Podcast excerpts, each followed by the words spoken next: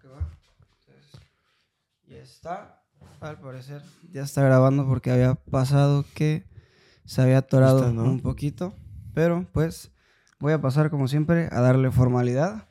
Estás. Hola a todos, bienvenido de vuelta a su podcast favorito. Hoy se encuentra conmigo un invitado muy especial, una persona a, que le- a la que le tengo mucho cariño y pues que estoy muy contento de recibir. Ya habíamos hablado de poder vernos, sin embargo, pues es una persona que es bastante ocupada debido a su actividad económica, que considero que últimamente le ha ido bastante bien. Es un amigo que conozco de ya de hace tiempo y que pues sinceramente admiro mucho. Sin más preámbulos, sin más y sin menos, les quiero presentar a Diego, Diego San. Diego hermano, bienvenido, ¿cómo estás? Bien, bien, bien, Emilio. ¿Cómo estás tú? Estoy muy bien, viejo, muchas gracias. Ya era eh, pues la idea de que platicáramos, ya teníamos rato Sí, queriendo hacer sí, esta sí. conversación. Sin embargo, pues como repito, no se había eh, dado el espacio, no se había podido, pero pues estoy eh, muy contento de que muy, muy contento de que estés aquí, viejo. ¿Cómo te has sentido? ¿Qué tal tu fin de semana? Bien, bien pesado, pesadísimo por el hecho de que es puente, quincena, muchísima gente salió. La neta, bien, bien pesado. Hasta me había descansado. Sí, ya había visto que pues este hace un par de, semanas empezaste con, con tu bar, decidiste emprender.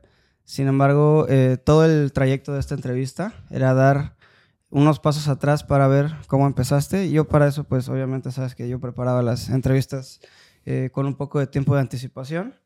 Y pues quería empezar primero con una simple pregunta de ¿quién es Diego? O sea, ¿de, de dónde viene eh, ese Diego? No ese Diego que, que todos conocemos, el amigo, sino ese Diego que tiene interés, que tiene amor, que tiene ganas de emprender, de salir adelante, de ser autosuficiente como persona.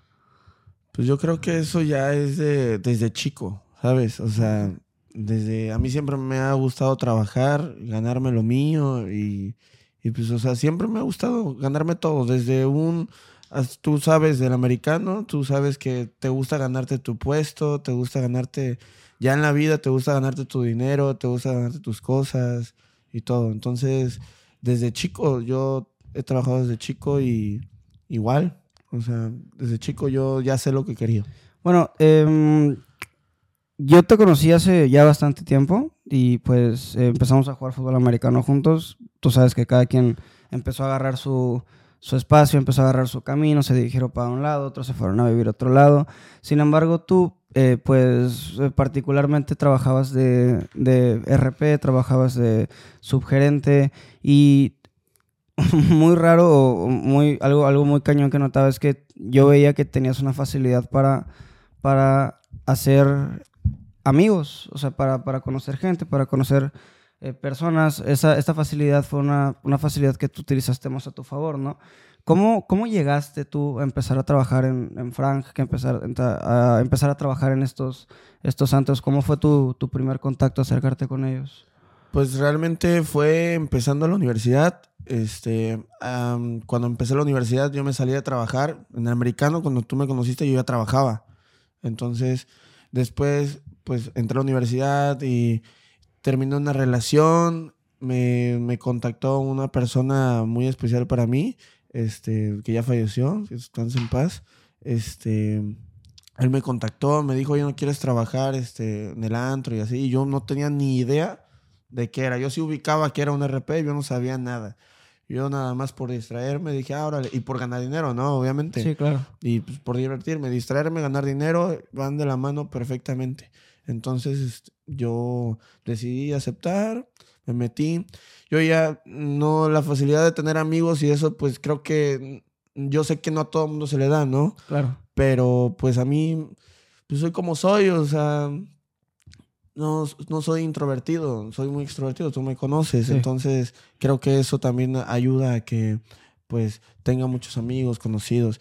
Y esa persona se acercó, me, me dijo, ¿quieres trabajar? Yo dije, va.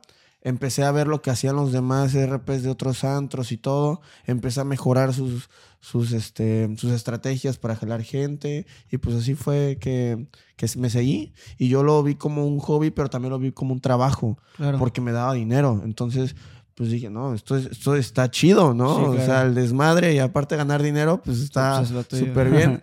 y ahí me quedé y pues ahí fue que seguí, seguí y, y luego me subieron subgerente y así. Sí, no, no voy a ascender tanto a la parte de subgerente. Sé que estuviste como, tuviste toda esa parte de tener una, una plaza en, en un antro. Eh, toda esta parte de emprender, creo que siempre tú la tuviste relacionada a, ser amigos. Y algo que notaba era que tú sabías sacar ese tipo de amistades fuera de esos lugares en los cuales tú, eh, no voy a decir que tomabas provecho porque se escucharía como un poco hostil, sin embargo, Sí. eh, obten- podías obtener un beneficio a través de eso, ¿no? Entonces, tú sacando esas amistades, eh, al principio emprendiste con un puesto de esquites, ¿no? Y todo, todo empezó Claro. con San Esquite Sí. cuando, cuando empieza la pandemia. Y yo empiezo a ver que, que tú en tu moto hacías esquites y, y pasabas a repartir. ¿Cómo estuvo eso? ¿Cómo, ¿Cómo empiezas tú con los esquites? O sea, ¿cuál fue la idea?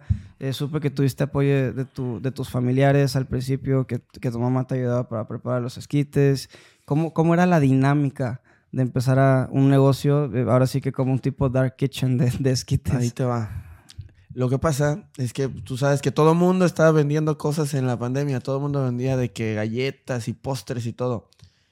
Mi mamá tenía un puesto de esquites hace años, cuando yo estaba, tenía como cinco años y así. Ella sabe hacerlos. Ella me enseñó a hacerlos. ¿Por qué nació? No porque realmente ahí en la pandemia, gracias a Dios, eh, no me hizo falta dinero por otros negocios por internet que yo hacía. Entonces, pero yo tenía antojo de un esquite, literal. De antojo de un esquite en- a las 10, 11 de la noche y nadie mandaba esquites. Nadie. O sea, los únicos puestos eran los que había en la calle y los quitaban. Nadie. Entonces, yo tenía moto y dije, ah, ya me había aburrido de estar en la casa jugando todo el tiempo y dije, no, ¿sabes qué? Pues voy a poner unos esquites. O sea, para a domicilio. Realmente fue porque, por la necesidad de la gente y la mía de que yo quería, yo hasta hice una encuesta en Instagram preguntando de que, oigan, ¿dónde compro esquites? Nadie sabía cómo Nadie sabía. contestarme, todo me decía los lugares comunes que estaban as- así llenísimos y cerraban a las nueve y así. Así fue como nació. Después, ¿cómo vino el negocio? Supongo, eh, contesto eso. eh, Sí, sí, no, sí, vete. Este, llegó, terminó la pandemia, empezaron las clases, clases presenciales y así, y las clases en línea, pero mis horarios ya no me daban y así. Lo cerré, ¿no? No por porque fuera mal, lo cerré porque ya no me daba tiempo. Un amigo eh, me dijo, oye, ¿sabes qué? Vamos a poner un, vamos a poner el negocio local porque estaban cerrados los antros. Me dijo, vamos a ponerlo. Y yo dije, ah, tengo tiempo. Si me vas Sí, a ayudar claro. tú, tengo tiempo. Órale. Y ahí fue donde este, nos metimos al local y fue donde empezamos a, a este... Y ahí fue donde surge ahí- Sa- San ahí Esquite, fue ¿no? fue San Esquite ya en local. Claro. Toda la idea la plasmé ahí en el local y fue donde le dimos con todo y la verdad fue un exitazo. Vi que tuviste una bomba que tus primeros dos, tres días se te acabó todo el producto, o sea, que se te acabó todo, todo lo que tenían para vender, o sea, y que fue una respuesta muy buena de parte de todos tus amigos principalmente, ¿no?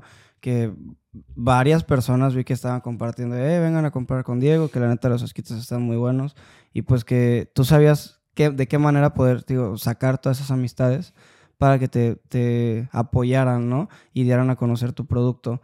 Em, cuando se trata de este, este negocio que tú emprendes, ¿crees que tuviste alguna manera, de, alguna manera, eh, cambió tu manera de ver el dinero? Eso es, es algo que... Porque muchas veces cuando no, quizás cuando tú no ganas ese dinero, cuando no tienes una actividad económica muy importante, eh, quizás no entiendes la dinámica eh, de cómo funciona un negocio, de cómo funciona el dinero, qué tan volátil quizás puede ser o qué tan, qué tan no puede ser. ¿Tú crees que cambió una manera en, en ti de ver cómo, cómo funcionaba el dinero? Pues, o sea, el, el dinero yo siempre le he dado valor. O sea, yo que el dinero lo, lo estoy. Lo, lo llevo ganando desde antes de los esquites, siempre le he dado valor. Claro que sí, porque en los productos, por ejemplo, no es como que en los esquites yo compraba así por comprar. O sea, no. Sí veía y le, daba su cierto valor al dinero y al producto para ver cuál, qué me convenía, ¿no? O sea, realmente sí. Am, ok, mira, está lo de. Estábamos hablando ahorita de lo que es el, eh, el valor del dinero. Sin embargo, además hay otras cosas eh, muy padres las cuales tú puedes aprender cuando emprendes un negocio. ¿Tú crees que tu cultura del trabajo y tu disciplina también fue como muy diferente? El, o sea, de que al principio cuando tú emprendes puedes tener como que, por ejemplo, yo con mi podcast, decía, ah, pues ya lo ensamblo, o sea, conecto unos micrófonos y listo. Yo no me daba cuenta de lo que requería, de que, por ejemplo, eran las cámaras, eh, encontrar un buen amplificador, una buena interfaz, un switcher de video, una computadora que, que aguante el procesador, ¿no? O sea, que, que, el procesador me aguante. O sea, yo no tenía todo ese concepto de lo que era, eh, pues, una, una, cultura de, de trabajo. Sin embargo, todavía no recibo ninguna, eh, pues, por ejemplo, ningún beneficio monetario. Sin embargo, me cambió como que toda la idea de ver eh, lo que requería emprender un negocio, ¿no? Y muchas veces muchas personas o las personas que emprenden como que no tienen una noción muy grande de lo que requiere llevar. Ahorita que tú ya estás ahorita en un nivel muchísimo más grande, ¿no? Pero empezaste por algo pequeño que creo que fue algo bastante bueno para poder darte cuenta de, de cómo funcionaba. ¿Cómo, ¿Cómo creías tú que era la dinámica de empezar un negocio al principio y a, a lo largo del tiempo cómo crees que fue cambiando? No, pues es que sí, como dices tú, o sea, no es nada más, ay, voy a comprar grano, voy a poner una olla y ya voy a vender. O sea, no, también hay, hay permisos, hay que comprar ciertas cosas que las instalaciones, por ejemplo, del gas, las o sea, muchas cosas, como tú dices, sí, realmente sí, este, no es como uno lo piensa, es muy, muy pesado, muy pesado, no es así, ay, es muy fácil. Sí, este, sí tienes que ir planeando desde desde cero, o sea, literal desde cero y ver los detallitos porque, porque no, porque a, la larga luego se te, se te, hace un problema. Claro. Tú me dices que se, se, me acabó el producto y sí, yo no, yo no pensaba eso, me explico. Entonces, ahí le quedas mal a la gente, pero tú no te imaginas eso, eso va, va, como va está avanzando. Podría decirse que es como que el peor y el mejor escenario que te pudiera pasar, ¿no? O sea, y también ahorita con el bar, o sea, lo mismo, sí. Cuando, ok, teníamos lo de, por ejemplo, de que tú tienes esta, esta eh, cultura de trabajo, la aprendes, eh, empiezas a, a, ver cómo funciona realmente un negocio, cómo te das cuenta de que puedes sacar adelante ese provecho y pues más que nada eh, redituabilizar todo aquello que llevas eh, pasando este, a lo largo del tiempo. Además de eso, ya cuando se reanudaron las clases presenciales, creo que tú, eh, creo que continuaste, si mal no entiendo, como, como RP como, y después como subgerente.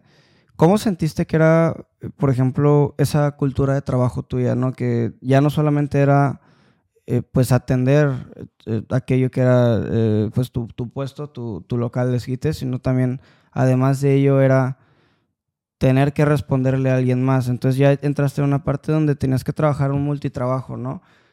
¿Crees que tu organización de tiempo será muy difícil? Sí, o sea, el, tiempo, yo siempre he sido muy de que, de que me organizo. Entonces, cuando regresa, regresamos de pandemia y abren este, Frank y a mí me contrataron en Alexa, yo me tenía que dividir en tres. Tenía que estar en Frank, en Alexa y en los esquites. Entonces, era, tenía que organizarme súper bien. Obviamente, como pues tengo, tenía a mi, a mi socio en los esquites, pues nos organizábamos, pero realmente tienes que ser muy disciplinado y, y realmente tienes que tener tus tiempos muy marcados. Oye, y el cambio de, por ejemplo, el cambio de tu ritmo de vida, ¿también crees que fue como eh, muy difícil? Por ejemplo, antes entrenábamos juntos y de la nada ya como que no podías contar con toda esa facilidad de poder entrenar todo el tiempo porque ya tenías que responder. ¿Cómo respondiste a ello? O sea, ¿sentiste que era como muy eh, complicado para ti? Porque yo siempre he visto que a ti te gusta mucho el deporte, al igual que a mí, que pues le vamos, bueno, tú le vas a los, a los 49ers, yo le voy a los, a los Seahawks. Eh, sin embargo, siempre te ha gustado pues entrenar, ser este, una persona bastante activa. ¿Cómo, ¿Cómo fue para ti como que intentar dividir esa parte del sacrificio que tú tenías antes? Eh, eh, intentar dividir esa parte de tu vida que era antes y sacrificarla en pro de otro estilo de vida al que tú querías alcanzar, ¿no? ¿Cómo, cómo funcionó tu, tu cabeza a ellos? el, pensar, bueno, Diego ya no va a poder entrenar todos los días, quizás ya no va a poder ver a sus amigos. Es un sacrificio que a muchas personas quizás a veces les cuesta hacer, ¿no? ¿Cómo, cómo te sentiste dando ese primer paso para allá?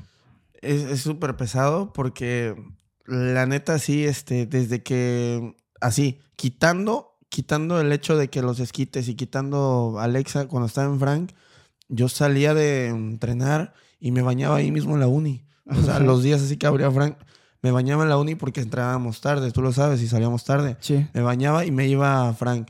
Cuando ya empezaron los tres, no había americano.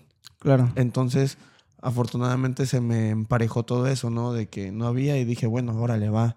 Pero cuando volvió, ya de plano yo nada más podía entrenar dos días y así. Y mis amigos, lo que dices, es, yo los invitaba, o sea, yo les decía, oye, ¿sabes qué? Vamos a Alexa, vamos a Frank para, para verlos, ¿no? Porque pues, no podía verlos, o sea, no podía salir Claro. a otro lado por el trabajo.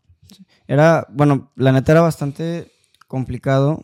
Pues, pues fue una, una pandemia bastante difícil. Muchas personas como que no se adaptaron. Tú la verdad encontraste la manera de, pues, de salir adelante.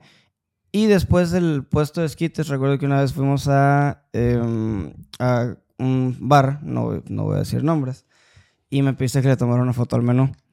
Me pediste que le tomara una foto. Era justamente el año pasado, cierto. más o menos por la Sí, es fecha de mi cierto, sí. cumpleaños. Me pediste que le tomara una foto al menú porque tenías la idea de abrir un bar para romperle eh, su madre a todos los demás bares de aquí de Veracruz. Ahorita tu bar se llama Santra y pues le diste en el clavo. O sea, yo la verdad me la pasé muy bien ahorita el fin de semana que fui. Fuimos a celebrar mi cumpleaños. eh, la pasamos muy bien. Fue un paso muy grande para ti también el, el poder haber emprendido ese proyecto de ese calibre. Sin embargo, ahorita ya te tenías que enfrentar con algo muy importante que es ¿qué se siente tener este proyecto tan pequeño? Muy, muy pequeño. Lo haces grande y después te toca tener esa paciencia para verlo crecer. Porque pues un negocio es un bebé, o sea, de verdad que lo tienes que cuidar eh, a capa y espada, tienes que estar muy al pendiente de él. Y quizás hay veces donde te las has visto difíciles en el, en el bar, un error que hayas cometido, alguna cosa así. ¿Cuál o cómo, más bien, cómo crees que has lidiado con esa paciencia de que un negocio agarre vuelo hasta que haga, su nombre propio y vaya sido y haya crecido y haya avanzado solo? Pues, a, a diferencia de, la verdad, a diferencia de, de, este, de muchos negocios, yo creo que desde el día uno he tenido muchi- muy, muy, muy buena respuesta desde parte de, de todos.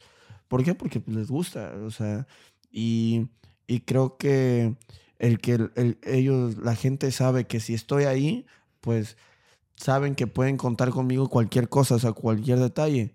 Es como cuando tú vas a un restaurante y tienes algún problema y, y no sabes a quién decirle, ¿no? Te da esta cosa decirle a el gerente y así. Yo desde el día uno, la verdad, he tenido muy buena respuesta y trato de cuidarlo lo más que puedo, de estarle metiendo cosas, de estarle pintando, de estarle porque siempre hay detalles, o sea, más en un bar que rompen algo y hay gente que en otros lugares no lo repara, lo deja Sí, ahí, claro. lo deja pasar. Entonces yo siempre estoy ahí al pendiente y, y quiero meterle más cosas y quiero dar promociones y quiero esto, o sea, siempre estoy al pendiente, como tú dices, un bebé, sí hay que cuidarlo como un bebé, pero afortunadamente ha habido muy buena respuesta desde el día uno.